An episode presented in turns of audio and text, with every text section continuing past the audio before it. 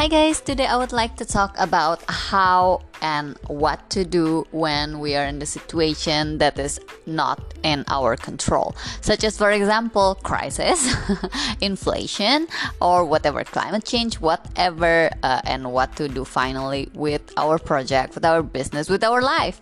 So basically, I believe that we always need to act, but we shouldn't always react the thing is when we are in a situation that they sound super difficult that they sound so dramatic that they sound so scary also our fear will start to rush us to actually react react as as quick as possible. Whereas world changing every day and i just feel that it's going faster and faster. The change is going faster and faster and the change is itself is changing. So could you imagine if we react for every change uh, in our life or that will impact our life? We will not have any guideline. We will be lost every day. So guys, trust me, I've been lost for years. Until now, I find my inner guide that I really would love to share with you guys. I always tend to react back then for whatever happened around me in my life. I was panic, I was stressed. And what it brings more anxiety, more insomnia, and it will ruin your health and will make you less and less able to see the further vision and also to align with yourself with what you want in your life, with what you wish for your business with what you really want to build in your life. So, what to do when the change is happening? I'll tell you something here that is super counterintuitive. I'll tell you, stick with the plan. Okay, listen to me. Stick with the plan.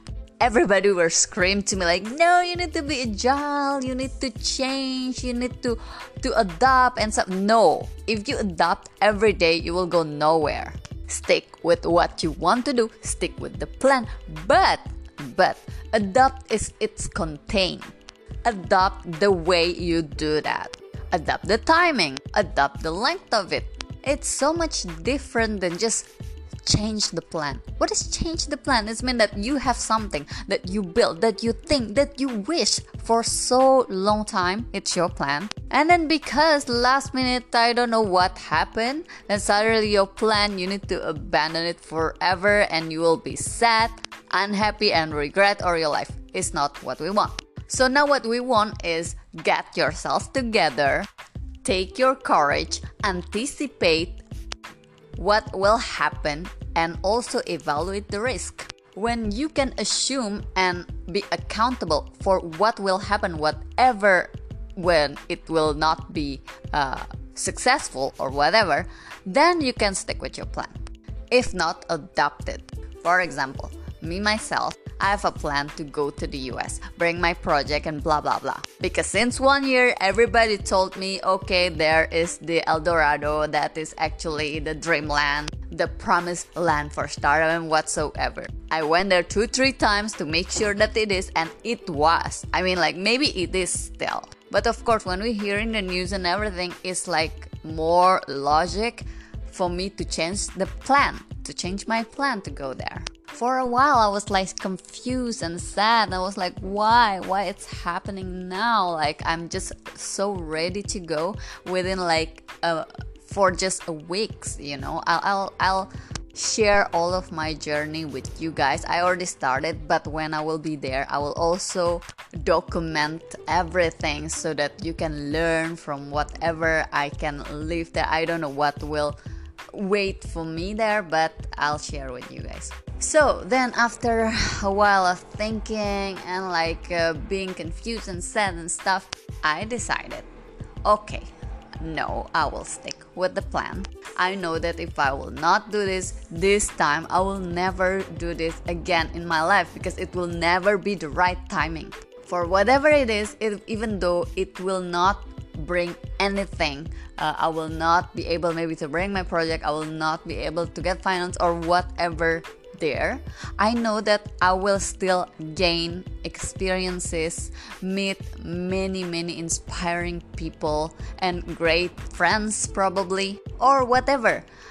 When I think that I can actually accept and assume whatever that will happen there without putting in danger one's life, my life, or my family, or whatever, it's just like a, a moderate risk. So stick with the plan unless I know, I know that the contrary will make me so unhappy. Maybe I will be more safe. Maybe I will be uh, more comfortable to stay where I am with like quite a comfortable life with a routine that is already established. But I know deep inside that one day I will really regret it.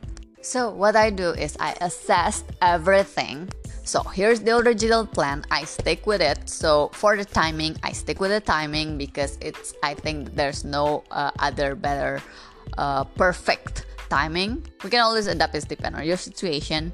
And then I assess the length. For example, okay, it might not be safe to like uh, staying too long, but uh, I mean financially speaking. So that's why I adapt it to a shorter plan and we'll see, you know. And also adapt like what I really want there. Maybe if it is difficult finance to uh, to uh, looking for exporting my brand and everything, just stick with create network internationally. That maybe I will be able to reactivate once I will be actually ready or really moving there one day. But the plan is still there. Now I will move within weeks. I still haven't got anything prepared because indeed I was confused for weeks, for months. Uh, that's why I want to share with you guys. Do not. I passed this unnecessary path uh, before so that I can share with you, then you can maybe save your time. Life is so short, guys, to regret what you're not doing because you're afraid to fail just accept the risk that you can fall but not die. It's important, something that will make you die or other people's life, it's important, preserve it. What's not kill you will make you stronger. So you will stand up and become stronger, and instead of moving on, walking, now you are running. So, yep, that's it, guys. This is my thought for today. I really think that it's important to share with all of you guys because today we are really in like very dark moment i think um, globally um, mostly in maybe western part of uh, the world because uh, in the eastern like it is seems like the beginning of thir- 30 glorious uh, journey. Because yeah you know world turn around. It's like a cycle you know who's on the bottom will go up, who's on the top might go down. Therefore, nothing to be really uh, stressful about. Of course, it is concerning. I'm not saying that, oh no, we are living in our own world. Like, no. There's not only like rainbows and teddy bears in this world. This is a difficult time, undeniably. But what would you do about it? Should we just like stress, more anxious and stuff? What it will bring to us what it can like uh, make us feel better on, or do better. No remember that stress will not always give you uh, a better uh, life you know? So put that anxiety aside start your meditation start your yoga sleep better see the sunlight i don't know do whatever it takes to preserve your health and mental health and then Stop worrying so much, stick with the plan, adapt and adjust the contain, assume the failure and the risk, and be surprised by the life. By life that can bring you so many beautiful surprises that you might never been experienced if you're not there enough to take this risk and stick with your plan. So, guys, good luck with your plan. I'll keep documenting all my journey here and also somewhere else on social media. I'll let you know once I'll launch launch maybe some other uh, social media channel so that you can follow my path and my journey and I can share with all of you guys. I hope it will help and will be useful for all of you. Thank you. See you guys. Bye.